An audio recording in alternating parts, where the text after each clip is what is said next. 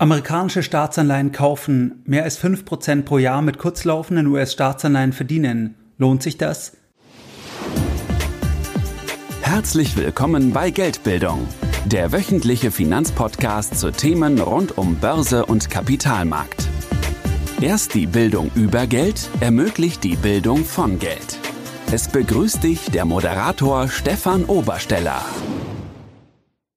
Herzlich willkommen bei Geldbildung Schön, dass du dabei bist. Jeden Sonntag, da erhalten weit über 10.000 clevere Privatanleger meinen sonntäglichen Geldbildung Newsletter und das Ganze schon seit vielen Jahren, seit 2014. Also Geldbildung befindet sich mittlerweile bereits im neunten Jahr. Nächstes Jahr wird dann der zehnte Geburtstag sein von Geldbildung und am Sonntag, da besprechen wir immer ganz verschiedene Themen. Es kann also sein, wir schauen uns beispielsweise an, was machen Großanleger, gibt es dort Trends, Tendenzen, die man beobachten kann, oder wir besprechen antizyklische Investmentmöglichkeiten, oder wir schauen uns an, was passiert auf der makroökonomischen Seite. Und wenn du jetzt sagst, ja, der Podcast gefällt dir, du möchtest noch mehr Unterstützung von Geldbildung und du bist am Sonntag noch nicht dabei, dann kannst du dich uns gerne anschließen. Und das geht ganz einfach, und zwar indem du auf geldbildung.de gehst und dich dann direkt auf der Startseite mit deiner E-Mail-Adresse für das sonntägliche Format von Geldbildung einträgst. Du bekommst eine E-Mail von Geldbildung, das musst du noch einmal bestätigen und dann bist du offiziell dabei und hältst jeden Sonntag noch mehr Geldbildung direkt in dein E-Mail-Postfach.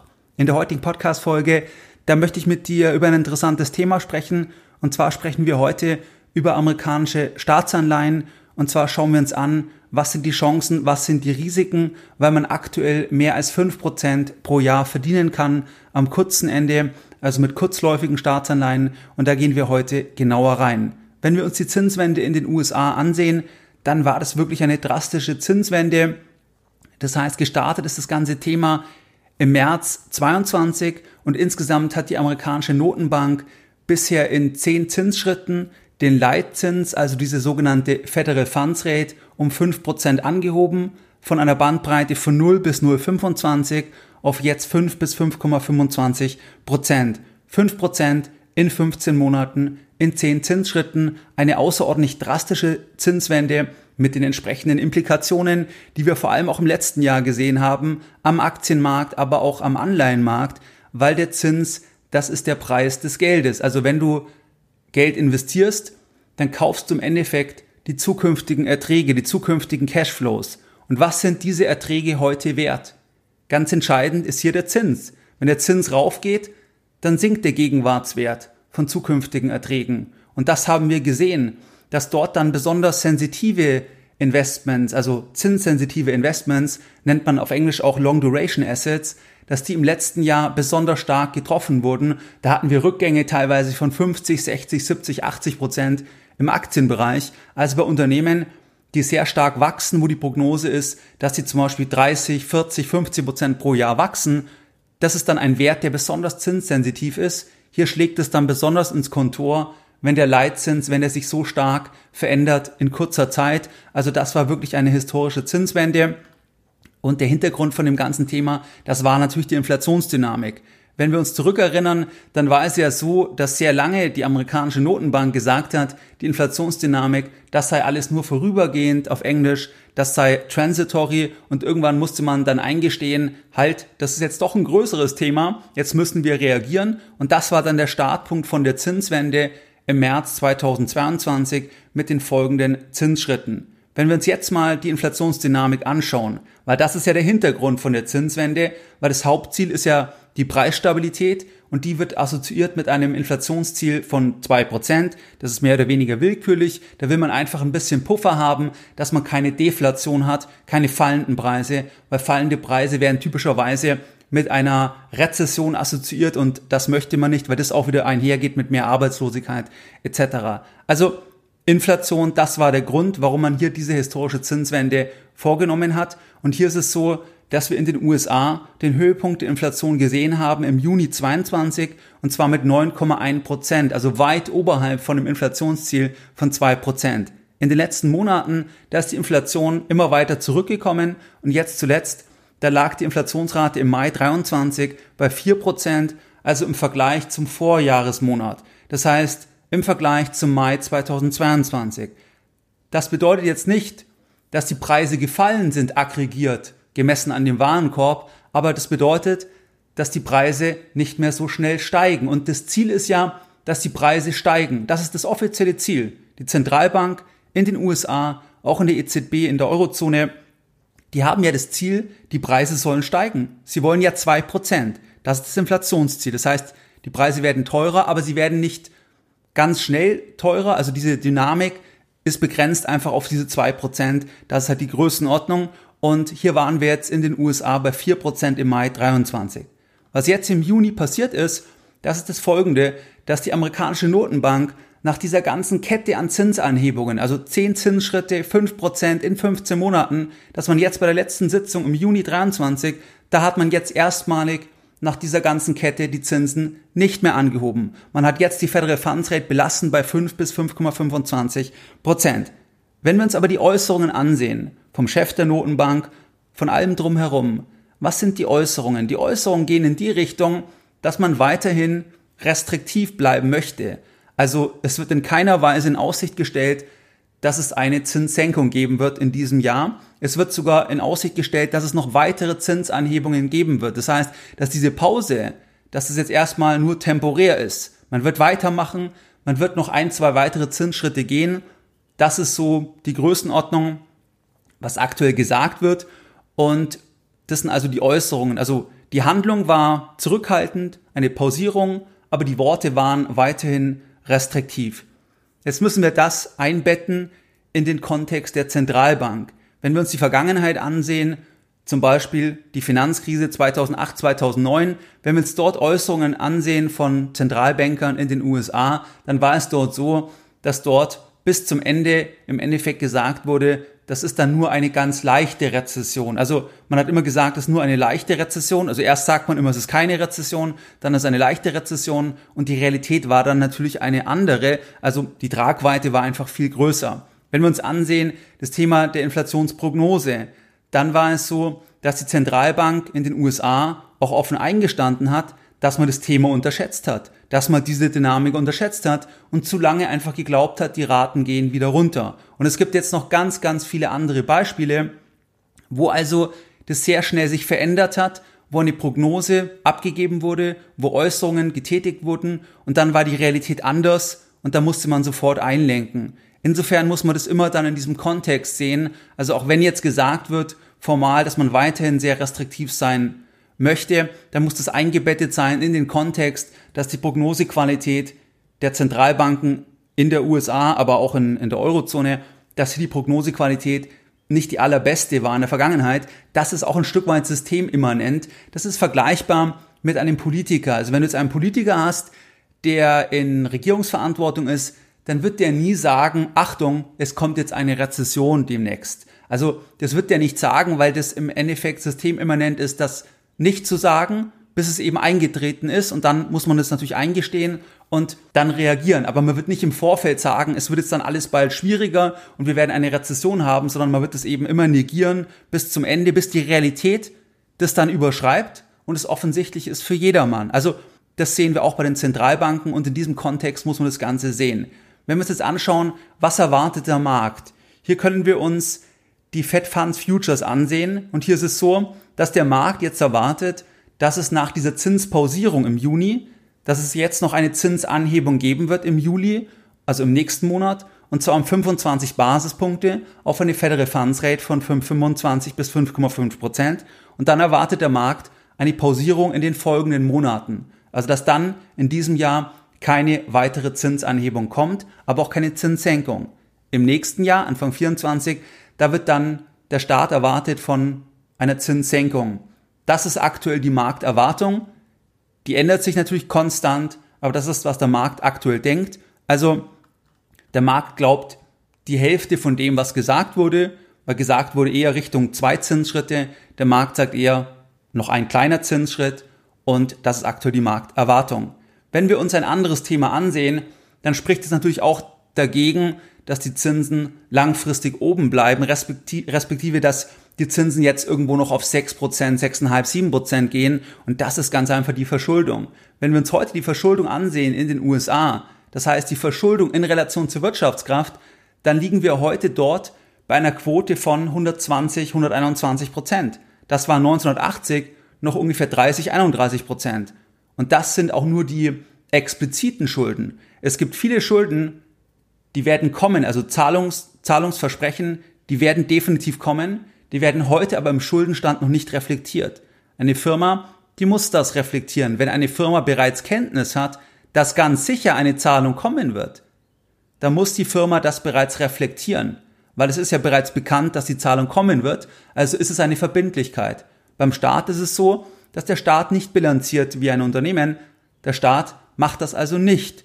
Also gibt es natürlich viele Versprechungen, Schulden, die nebendran aufgebaut wurden. Wenn wir uns nur das Thema der Pensionen ansehen und so weiter, oder auch den Zuschüssen, die man braucht für die verschiedenen Sozialversicherungssysteme, dann ist es natürlich ein, ein Aspekt, der noch hinzukommt, weil man bereits weiß, hier müssen noch weitere Ausgaben kommen, aber das wird heute noch nicht reflektiert, also sind die realen Schulden tatsächlich nach einem Standard, wie man es bei einer Firma machen würde, wesentlich höher. Aber nur mit den offiziellen Schulden sind wir heute bei einem Vielfachen bei dieser Quote im Vergleich zu 1980. Und wenn wir uns jetzt anschauen, was das bedeutet, dann ist es natürlich so, wenn jetzt die Zentralbank innerhalb von 15 Monaten den Leitzins um 5% angehoben hat, dann schlägt es natürlich voll auf die Zinssituation beim Staat durch. Weil diese Federal Funds Rate, das ist auch die Basis dann für die Konditionen, wie sich der Staat dann refinanzieren kann. Was muss der Staat bezahlen? Die Verschuldungssituation hat sich eben stark vergrößert seit Jahrzehnten. Und jetzt haben wir die Situation, dass eben die Zinsen so stark raufgegangen sind. Und das bedeutet, dass der Zinsaufwand natürlich jedes, jede Woche größer wird, wenn Sachen fällig werden. Und diese müssen refinanziert werden. Wenn wir uns anschauen, den Zinsaufwand in Relation zur Wirtschaftskraft, dann sehen wir dort im ersten Quartal 23 einen richtigen Sprung, also von 2,4 Prozent auf 3,5 Prozent. Also richtig einen Sprung, weil da schlägt es zu Buche, dass man von 0 auf 5 Prozent gegangen ist. Wenn jetzt Schulden fällig werden, dann muss der Staat 5 Prozent bezahlen, 4 Prozent, 3 Prozent, je nachdem, welche Laufzeit dann, dann die, die Anleihe hat. Aber das geht immer weiter. Also alle Schulden, die fällig werden, die müssen dann mit den neuen Zinsen refinanziert werden und daher geht dann das auch rauf. Würden jetzt die, würden jetzt die Zinsen langfristig auf zum Beispiel 6, 7 Prozent gehen, dann würde diese Quote förmlich explodieren. Wir hatten da schon mal einen deutlichen Anstieg von den Zinsausgaben in Relation zur Wirtschaftskraft in den 80er Jahren, aber da muss man halt sagen, da war eben die absolute Verschuldung viel geringer und auch diese Quote war viel geringer. Also Schulden in Relation zur Wirtschaftskraft. Und das würde dann ein großes Problem werden. Da gab es jetzt auch einen Hedgefondsmanager, Stanley Druckenmiller, werde ich vielleicht auch mal eine Podcast-Folge dazu machen, der das ganz schön aufgezeigt, was das eigentlich bedeutet. Also, dass das langfristig in keiner Weise tragfähig ist. Einfach diese absolute Verschuldung, wenn die Zinsen einfach auf diesem Niveau bleiben. Und das arbeitet dagegen. Natürlich sind formal die Zentralbanken unabhängig, aber wir haben in den letzten 10, 15 Jahren gesehen, dass die schon ein bisschen zusammengewachsen sind mit der Politik. Wir sehen teilweise auch das Thema der Monetarisierung der Schulden, dass die Zentralbank hier eine stärkere Funktion einnimmt. Hier gibt es auch einen akademischen Überbau, dass man auch erklärt, das wäre gut, das wäre richtig, wenn man das macht. Das ist das Thema MMT, habe ich auch schon mal vor Jahren eine Podcast-Folge dazu gemacht. Also wir sehen diese asymptotische Annäherung, diese Symbiose zwischen, zwischen dem Staat und der Zentralbank. Und daher sehen wir, dass der Staat kein so großes Interesse haben kann, langfristig an ganz hohen Zinsen, weil es ganz langfristig im Endeffekt eh nicht tragbar wäre. Und das arbeitet dann dagegen, dass, dass dort die Zinsen irgendwo auf 6, 7 Prozent gehen würden und dort dann langfristig bleiben würden, weil es einfach dann nicht mehr tragfähig wäre. Wir haben also auf der einen Seite die Zinssituation gemessen anhand von dem offiziellen Leitzins von dieser Federal Funds Rate. Da sind wir also im Bereich von 5 Prozent. Und dann können wir auf der anderen Seite uns ja den Marktzins anschauen. Das ist ja das Interessantere im Endeffekt für uns als Anleger, für uns als Investoren, weil das ist das, was wir effektiv bekommen, wenn wir dann dem Staat Geld leihen. Wir bekommen nicht die Federal Funds Rate. Die Anleihenrenditen orientieren sich schon an der Federal Funds Rate, aber wir bekommen die Anleihenrenditen, die sich konstant am Markt bilden. Das heißt, die Marktteilnehmer durch Angebot und Nachfrage, die urteilen konstant über die Zinssituation. Da spielt mit rein die Inflationsentwicklung, wie wird die eingeschätzt? Da spielt mit rein relativ im Vergleich zum Aktienmarkt Themen.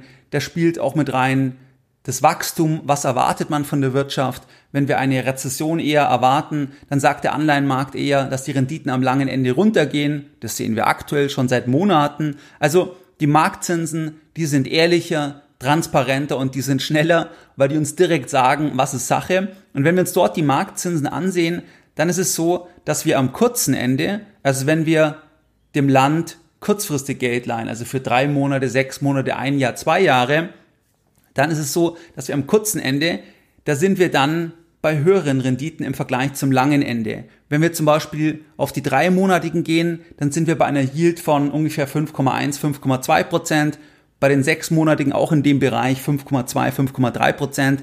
Das ist auch so der Rendite-Peak aktuell von dieser sogenannten Zinsstrukturkurve. Also wenn man abträgt, was sind die Renditen mit den einzelnen Laufzeiten. Also wir bekommen am kurzen Ende plus minus die Rendite, die auch die Federal Funds Rate uns anzeigt. Das ist aktuell die Situation. Am langen Ende, wenn wir 10-Jährige kaufen, 30-Jährige, dann sind wir im Bereich von 3,8, 3,7 Prozent. Also diese Renditen sind deutlich geringer.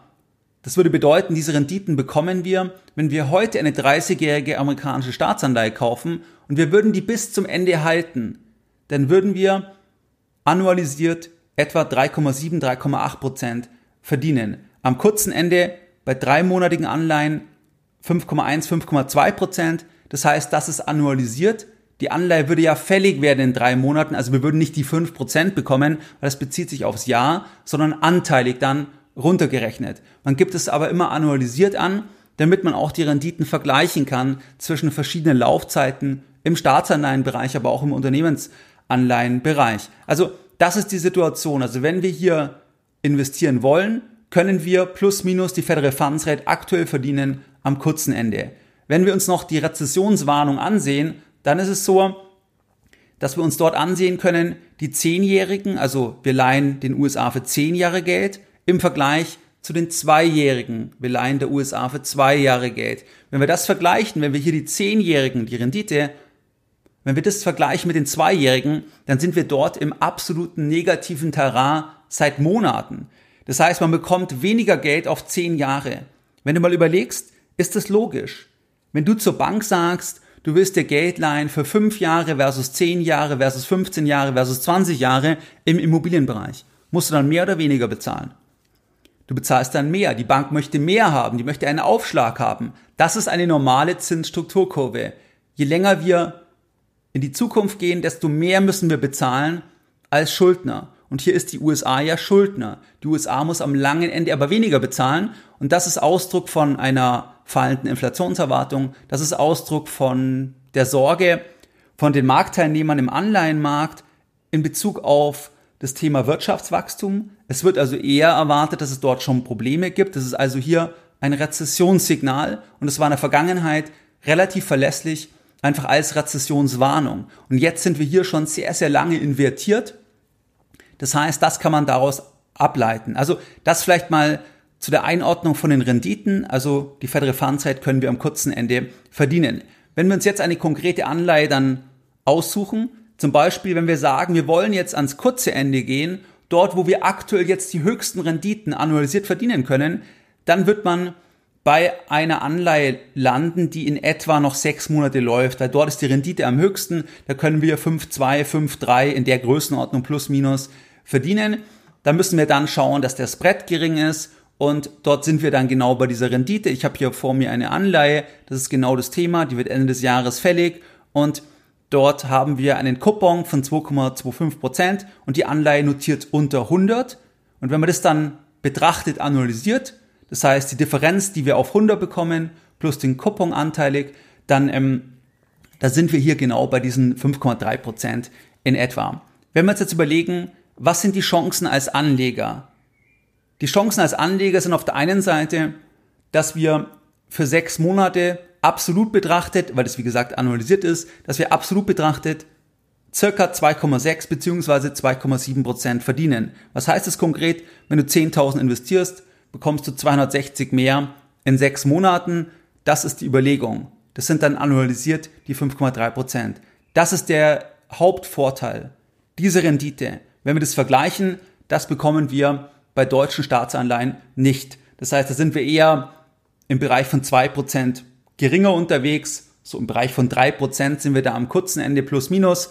Also wir bekommen deutlich mehr Rendite. Und die Rendite setzt sich zusammen, wenn es einen Coupon gibt, aus dem Coupon und, und aus dem Aufschluss zu 100 Prozent, weil man am Ende 100 Prozent zurückbekommt.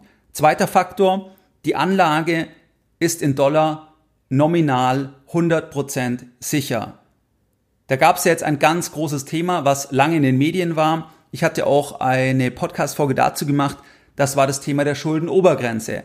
Da ging es dann in den Medien einher, dass man im Endeffekt das Gefühl bekommen konnte, dass eine Insolvenz der USA, das ist gar nicht unwahrscheinlich. Also das war ja überall das Thema, die USA geht pleite, Anfang Juni ist das Geld aus. Das war überall in den Medien, auch von der Finanzministerin in den USA. Also das war ja ein ganz großes Thema weil diese Schuldenobergrenze schon erreicht wurde und dann war das eine politische Diskussion.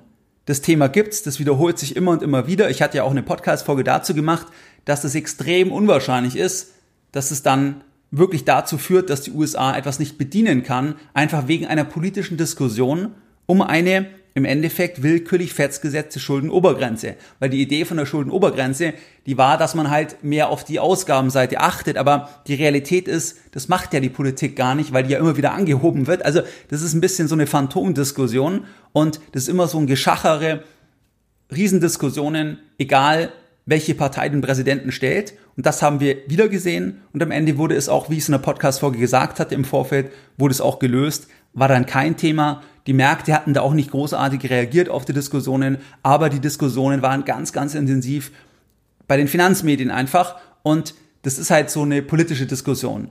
Grundsätzlich, wenn du selber die Druckerpresse symbolisch betrachtet im Keller hast und du verschuldest dich in einer Währung, wo du selber das Geld drucken kannst, kannst du dann pleite gehen? Ja, nein. Du kannst pleite gehen, theoretisch, wenn jemand den Keller abschließt und den Schlüssel wegwirft oder sagt, wir müssen nochmal drüber reden, erst dann gebe ich dir den Schlüssel wieder. Das ist diese politische Diskussion. Aber im Endeffekt, wenn du im Keller die Druckerpresse hast und du bist verschuldet in der Währung, wo du das Geld selbst druckst, in Anführungszeichen, dann kannst du nominal betrachtet, das ist wichtig, nominal betrachtet, nicht pleite gehen, weil du kannst dich immer rausdrucken. Du kannst einfach sagen, du monetarisierst diese Schulden. Und das ist ja das Thema MMT das wird ja auch stark forciert, dass man sagt, das ist eine gute Sache, dass man das macht. Vor dieser Inflationsdynamik, da war da ein bisschen die Überlegung, dass man gesagt hat, ja schau mal, nach der Finanzkrise hat man das ja gemacht, dass man Geld gedruckt hat und es ist nichts passiert mit der Inflation. Deswegen ist MMT eine sehr, sehr gute Sache. Das hat sich jetzt zuletzt ein bisschen verändert, weil die Inflation ja jetzt da ist. Aber grundsätzlich, wenn du die Presse im Keller hast, kannst du nominal nicht pleite gehen auch wenn du diese Diskussionen hast, aber das ist im Endeffekt halt, ja, das ist ein bisschen so ein politisches Geschachere. Also der zweite Faktor, die Anlage ist in Dollar 100% sicher, nominal. Wir wissen nicht, was wir davon dann bekommen. Natürlich, die Kehrseite ist, wenn du das überstrapazierst, wenn du die Schulden stark monetarisierst, wenn du gar nicht auf die, auf die Ausgaben achtest, dass du dann halt eine immer weiter, weitere Inflation wieder bekommst. Also das ist die Kehrseite. Aber es geht ja darum, wenn ich heute 10.000 investiere oder 100.000 oder 500.000, bekomme ich nominal das wieder, kann der Schuldner es bezahlen. Und da gibt's in dem Sinne keinen sichereren Schuldner von der Betrachtung, wer eben selber die, die Druckerpresse hat. Also das ist halt da das Thema. Und das ist auch sicherer im Vergleich zum Euro-Thema, weil es bei der EZB eine andere Struktur gibt. Weil einfach verschiedene Länder einen Kapitalanteil haben.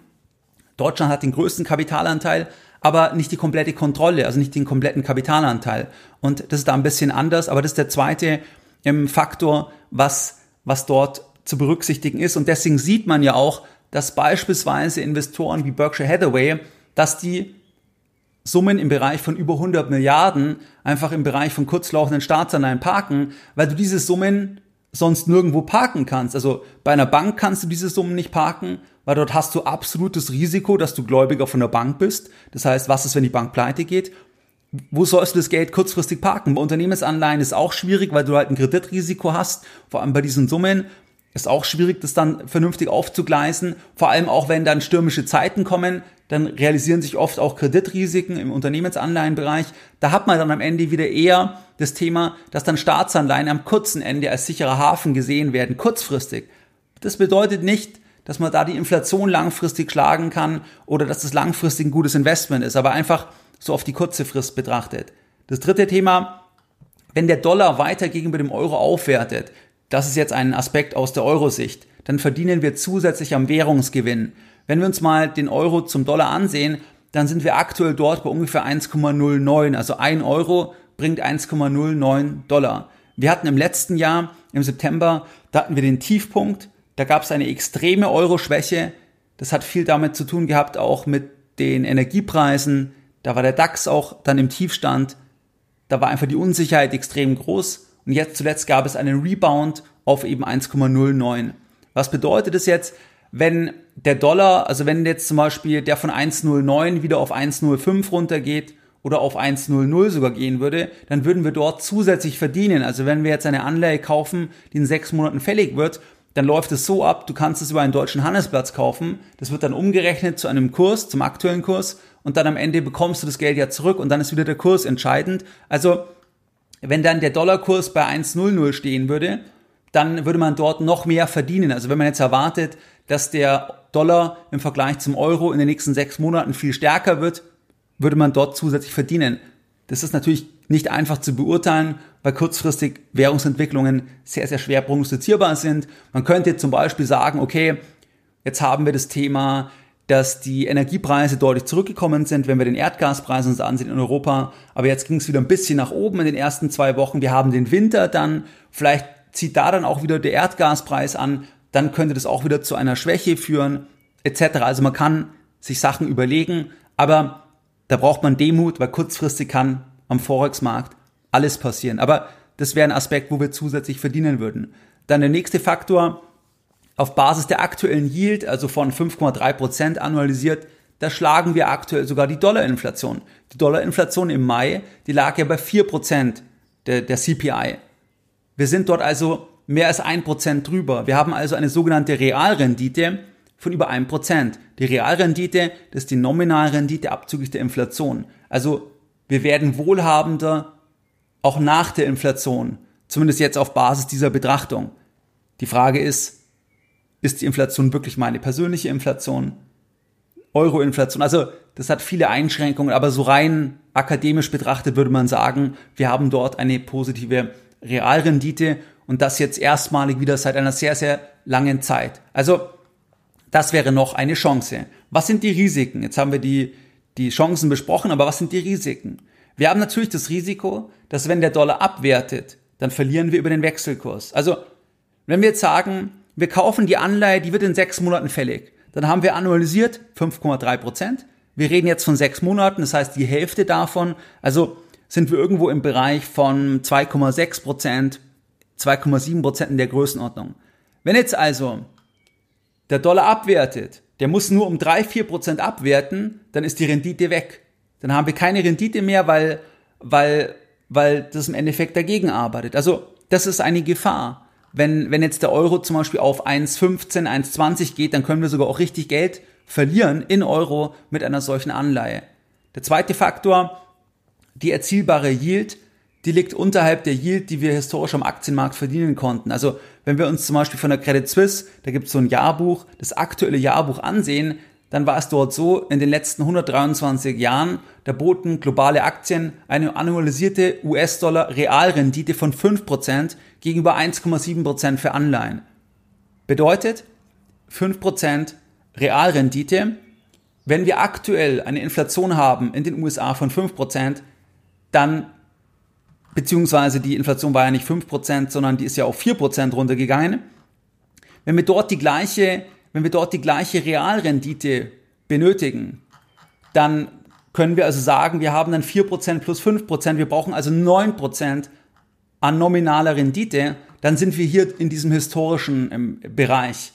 Und wenn wir das mit Anleihen jetzt anschauen, dann waren wir in der Historie bei 1,7% positive Realrendite und jetzt sind wir aktuell bei etwas 1%, äh, ein bisschen drüber, vielleicht 1,3%. Also wir sind da schon in der Nähe von der historischen Realrendite. Aber Aktien waren da rentabler langfristig. Man kann natürlich jetzt auch sagen, halt, der Markt ist schon hochgelaufen, jetzt der Markt ist zu optimistisch. Vielleicht ist es jetzt gerade besonders interessant. Also kann man natürlich alle, alles sich überlegen, aber rein langfristig betrachtet war einfach Aktien, waren bei Aktien die Realrenditen höher. Also das sind eigentlich die, die zwei Hauptrisiken. Werte der Dollar ab, liegt die Yield, die, die Yield liegt unterhalb der, der Yield am Aktienmarkt. Zinsänderungsrisiko, wenn jetzt das eintritt, was die Zentralbank sagt, sie machen jetzt noch zwei Zinsschritte in diesem Jahr um jeweils 25 Basispunkte, da wird nicht viel passieren, weil die Anleihe läuft nur noch sechs Monate, die ist nicht zinssensitiv großartig, also da passiert nichts. Auf der anderen Seite, wenn wir sagen, wir glauben der Zentralbank nicht, wir glauben, es kommt ein deflationärer Schock, dann könnten wir auch ans lange Ende gehen. Dann könnten wir auch sagen, wir kaufen jetzt Anleihen am langen Ende. Da gibt's auch diverse Investoren, die das machen. Und wenn dann dieser deflationäre Schock offensichtlich wird, dann gehen die Yields noch viel krasser runter und dann verdienen wir dort richtig Geld, weil das Ganze sehr, sehr zinssensitiv ist. Also das wäre ein Investment Case fürs lange Ende. Am kurzen Ende, da ist das Zinsänderungsrisiko, das spielt keine Rolle, egal in welche Richtung, weil wir ja bald unser Geld dann, dann wiederbekommen. Das sind jetzt also die Chancen und die Risiken. Und jetzt nochmal ganz kurz die Lessons learned der heutigen Podcast-Folge. In der heutigen Podcast-Folge, da haben wir uns unterhalten über amerikanische Staatsanleihen. Hier liegt jetzt die Rendite am kurzen Ende bei über 5%. Lohnt sich das? Das war die Überlegung. Hintergrund der Anhebung von den Zinsen um 5% in 15 Monaten. Das war ja die Inflation, die einfach raufgeschossen ist und die ist jetzt aber runtergegangen. Wir sind jetzt nur noch bei 4% gewesen im Mai und man gibt sich zwar weiter restriktiv von Seiten der Notenbank, aber es bleibt abzuwarten, ob man es dann tatsächlich macht. Wenn wir uns anschauen, was sind die Chancen, was sind die Risiken, wir können am kurzen Ende eben 5,3 Prozent verdienen. Und wenn wir das auf sechs Monate sehen, verdienen wir 2,6, 2,7. Die Anlage ist in Dollar nominal 100 Prozent sicher. Aber, oder wir haben noch die Chance, wenn der Dollar aufwertet, dann verdienen wir noch mehr Geld im Euro. Und die Risiken ähm, sind natürlich, werte der Dollar ab, dann verlieren wir. Wir können dann sogar auch 10, 15, 20 Prozent mit einer solchen Anlage verlieren. Und wir haben eine Yield, die liegt unterhalb der Yield, die wir historisch am Aktienmarkt verdienen konnten. Zinsänderungsrisiken gibt es in der Form bei einer sechsmonatigen Anleihe nicht wirklich, spielt keine große Rolle. Wie du es gewohnt bist, dann möchte ich auch die heutige Podcast-Folge wieder mit einem Zitat beenden und heute ein Zitat von André Costolani. Wer gut essen will, kauft Aktien, wer gut schlafen will, kauft Anleihen. Mehr Informationen zu Themen rund um Börse und Kapitalmarkt findest du unter www.geldbildung.de.